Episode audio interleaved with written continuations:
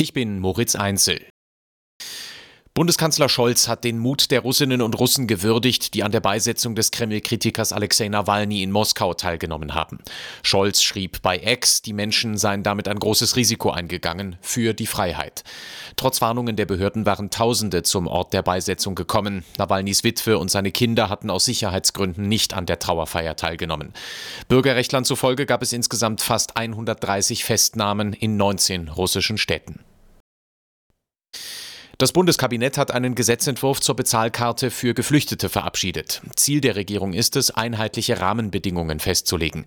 Die Bezahlkarte soll eine mögliche Option sein. Asylbewerber können aber auch weiterhin Bargeld ausgezahlt bekommen oder Sachleistungen erhalten.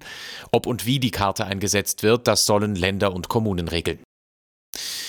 Noch bis Sonntag gilt die von der Deutschen Bahn und der GDL vereinbarte Friedenspflicht, doch ab der kommenden Woche könnte es wieder zu Warnstreiks kommen. Die Gewerkschaft GDL hat gestern die Tarifverhandlungen mit der Bahn abgebrochen.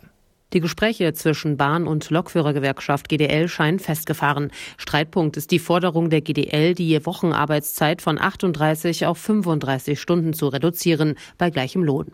Die Bahn lehnt das ab, hatte in den Wochen vorher aber Lösungen im Rahmen von bestehenden Arbeitszeitwahlmodellen vorgeschlagen. Die Bahn ist ein bundeseigenes Unternehmen. Verkehrsminister Wissing will aber nicht in den Konflikt einschreiten. Das sei nicht Aufgabe des Bundes, sagte er. Wie es nun weitergeht, ob neue Warnstreiks folgen, darüber informiert GDL-Chef Chef Wieselski am Montagvormittag. Tine Klimach, Nachrichtenredaktion.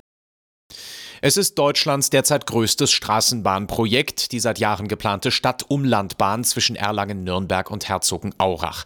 Aber die Erlanger CSU will die Bahn nicht. Wie die Süddeutsche Zeitung berichtet, hat die Fraktion im Stadtrat ihre Ablehnung erneut betont. Während der Nürnberger Streckenteil schon fertig ist, ist in Erlangen noch nicht mit dem Bau begonnen worden. Weltmeister Max Verstappen hat sich in Bahrain die erste Pole Position der neuen Formel 1-Saison gesichert.